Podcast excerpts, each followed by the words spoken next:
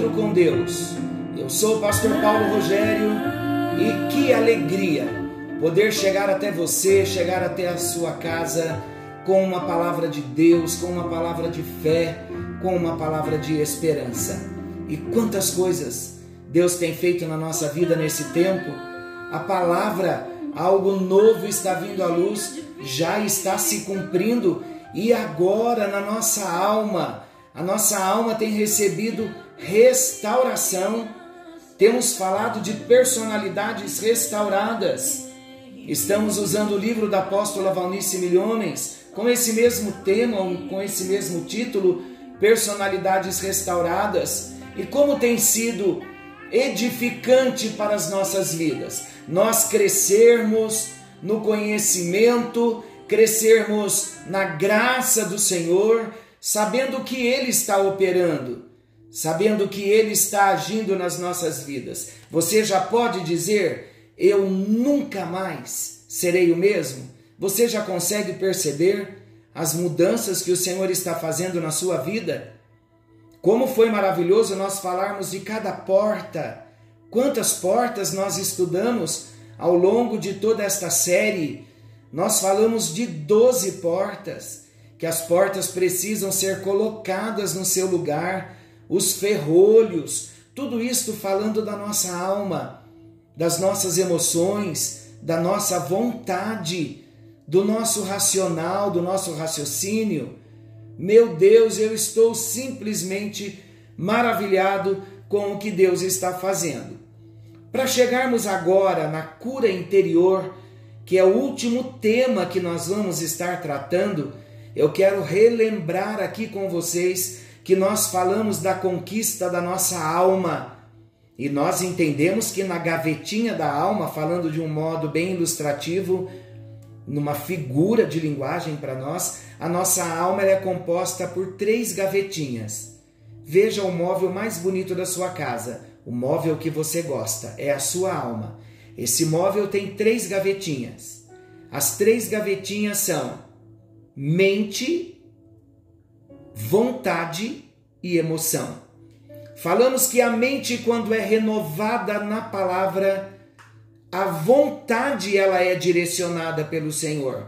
A vontade ela está submissa àquela mente que se renova todos os dias com a leitura da palavra. Uma vez que eu tomo uma decisão certa, usando a minha vontade, a vontade submissa ao Espírito Santo, então o meu emocional vai estar blindado não vou estar pecando contra Deus, não vou estar permitindo que as setas do inimigo venham me atingir. Esse é o tempo da conquista, a conquista da mente, a conquista da vontade e a conquista das emoções. Tendo isto como princípio para nós, vamos entrar então na cura interior. O que é a cura interior? Tem se falado tanto de cura interior nesse tempo. Existem ministérios que ministram cura interior e libertação, tudo isso é maravilhoso. Mas deixa eu dizer algo sobre o que eu creio, o que a nossa igreja crê, uma visão muito bíblica, uma visão centrada na Bíblia sobre cura interior. Não há nada místico na cura interior. Não há nada de êxtase na cura interior. Não há nada de regressão na cura interior.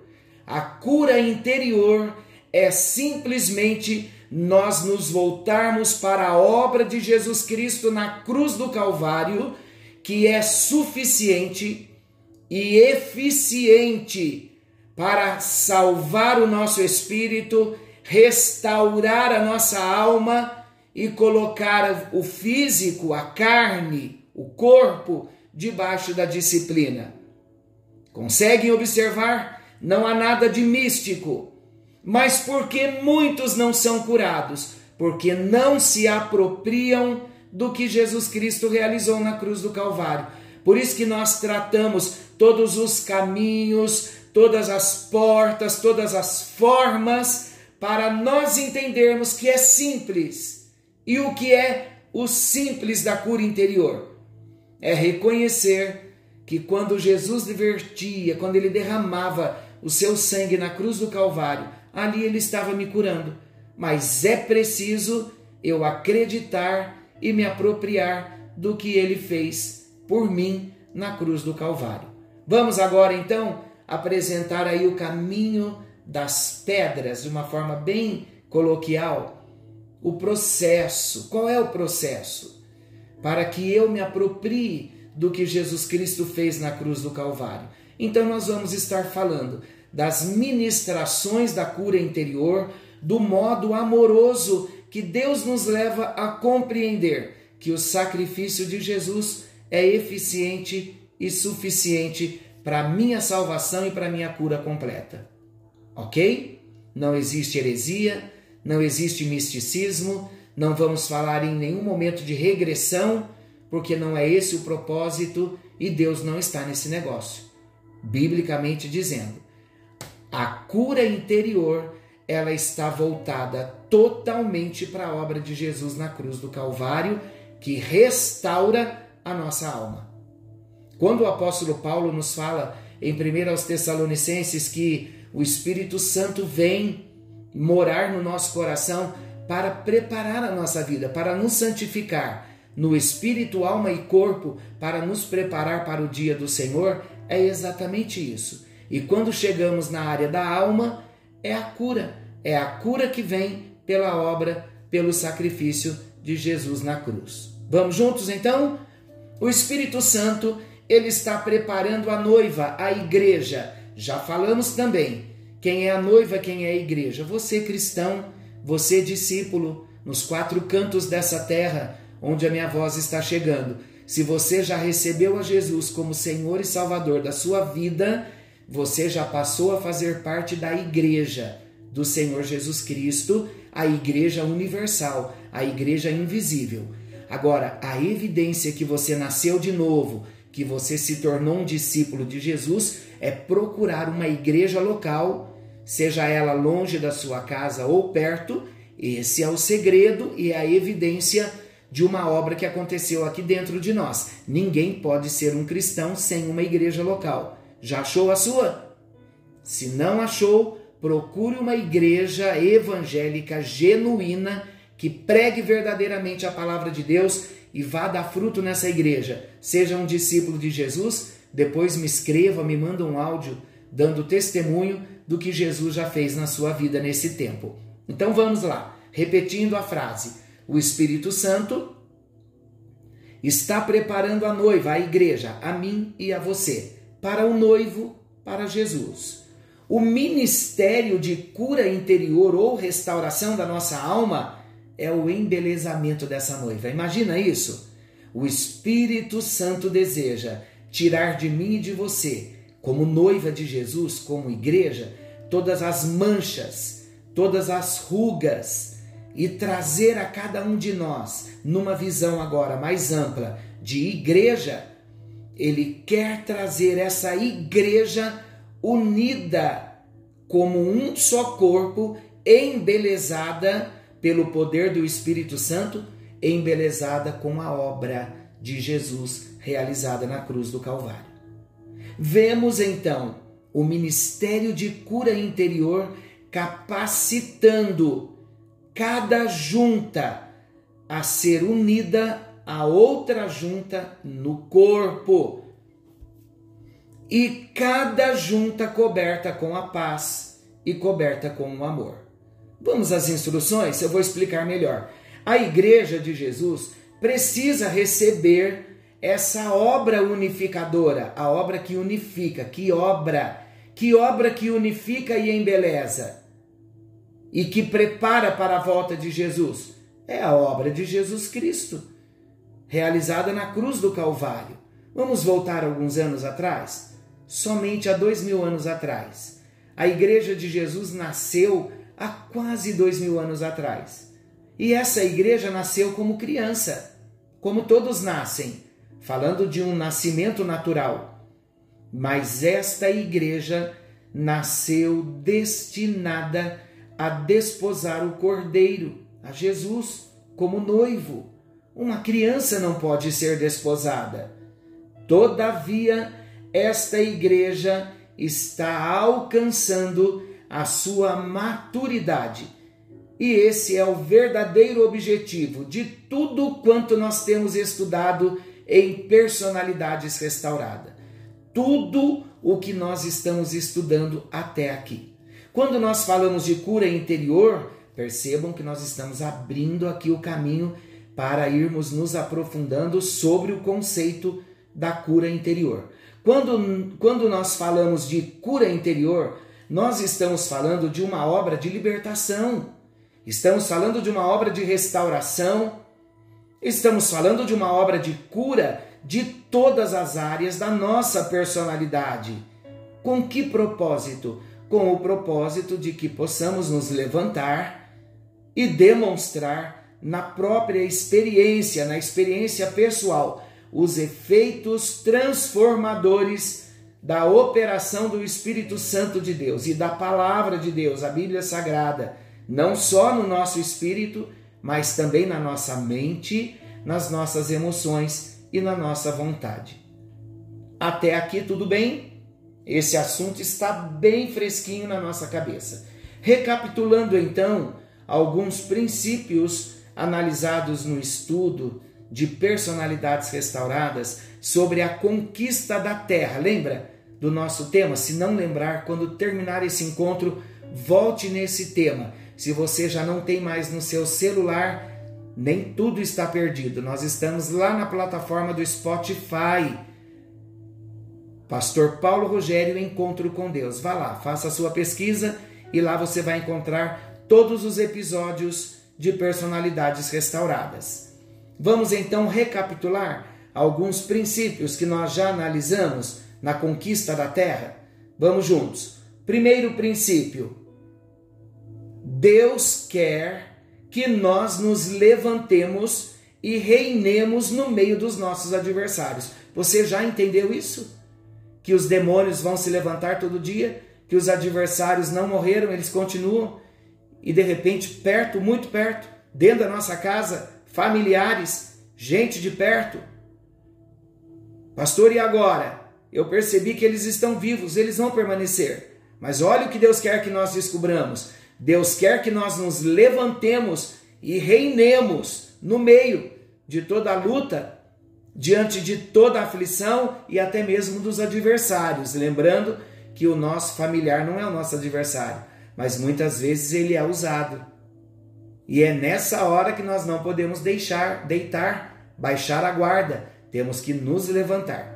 O segundo princípio, há adversários que operam do lado de dentro e outros do lado de fora, e todos devem ser vencidos.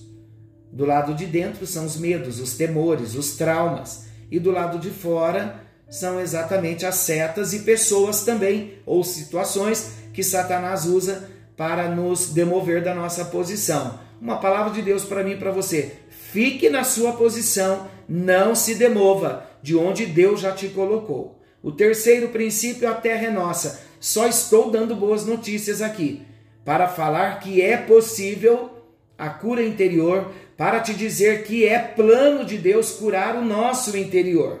A terra é nossa. Em outras palavras, tudo quanto Cristo conquistou na cruz do Calvário é nosso pela benção e pelo privilégio da redenção. O quarto princípio: apesar do novo nascimento, há gigantes que ainda podem permanecer na alma, e estes gigantes, eles devem ser subjugados, eles devem ser expulsos, e o terreno deve ser limpo de todas as suas marcas. Quanto nós já falamos em todo o tempo desta série, em cada episódio, a presença e obras do inimigo devem ser removidas. O quinto princípio, o dar é de Deus e o possuir é do homem. Todas as bênçãos são legalmente nossas, mas nós, mas elas só se tornam parte da nossa vida, da nossa experiência, quando delas nós nos apropriamos, uma a uma. Eu pergunto: você está se apropriando da promessa de Deus? O dar é dele e o, o possuir, o tomar posse, cabe a mim e cabe a você. O sexto princípio, conquistar a terra pelo lado de fora, é deixar que os demônios permaneçam longe do nosso território. Você está fazendo isso? A cura interior envolve deixar os demônios, os inimigos, os adversários bem longe do território da nossa alma. O sétimo princípio, conquistar a terra pelo lado de dentro, é possuir a mente, as emoções, a vontade e o corpo, sujeitando-os aos padrões da palavra. O oitavo princípio, a missão de Satanás é ferir, com o propósito de, de destruição. Acabamos de dizer que ele faz isso usando pessoas chegadas. O nono princípio, feridas imediatamente tratadas logo saram. Do contrário, são infeccionadas e invadidas por elementos estranhos. Isso vem em forma de opressão de demônios. O décimo princípio, as feridas são tratadas pela aplicação imediata do perdão de Deus. Não vou estar detalhando porque nós estamos já com esse assunto, foi bem dissecado em cada episódio. Então volte se você tem dúvida a ouvir outros episódios. Só estou citando para nós podermos entrar na cura interior e faz parte desse momento, desse episódio agora da cura interior, do nosso tema. O décimo primeiro princípio, alimentar a mente com lembranças desagradáveis do passado, é porta aberta para a mágoa e amargura, e isso infecciona a ferida. Livre-se então de todas as lembranças desagradáveis do passado. Décimo segundo princípio, o tratamento de uma ferida infeccionada exige a limpeza dos elementos estranhos, isto é, libertação. E o Espírito Santo já está fazendo essa obra de limpeza, de libertação. E nós precisamos expulsar todos os intrusos, o ódio, a mágoa, o ressentimento, o medo, a desconfiança, a depressão e coisas semelhantes. Décimo terceiro princípio, o modo de permanecermos livres das feridas e suas consequências é exercitar o perdão como um modo de viver. Todos esses princípios estão no seu coração? Não se esqueça também que a rejeição é eliminada pela presença e a aceitação do amor, do perdão e da presença do nosso Deus. As obras do inimigo na terra, elas, elas estão ligadas a raízes que precisam ser eliminadas. Vamos orar, pedindo que o Espírito Santo nos ajude no corte de toda raiz de amargura, de rejeição, de rebelião, de ocultismo. Vamos pedir ao Senhor, Ele já nos deu uma vida livre, cheia do seu amor, cheia da sua presença.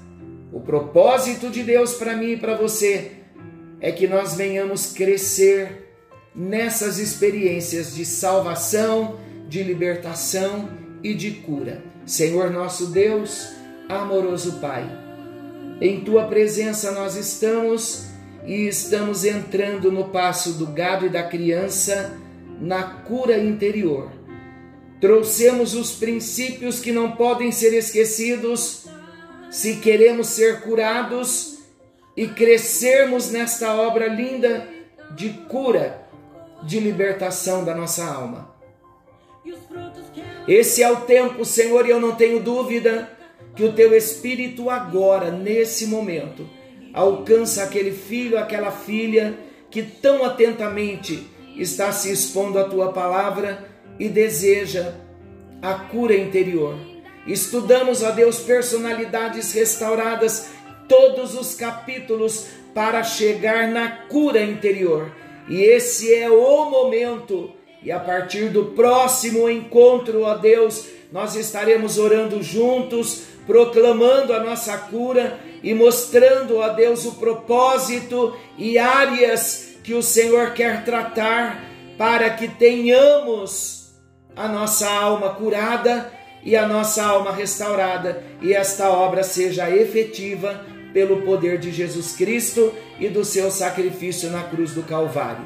Nós oramos agradecidos e nós oramos no bendito nome do Senhor Jesus Cristo, aquele que vive e reina para todo sempre. Amém.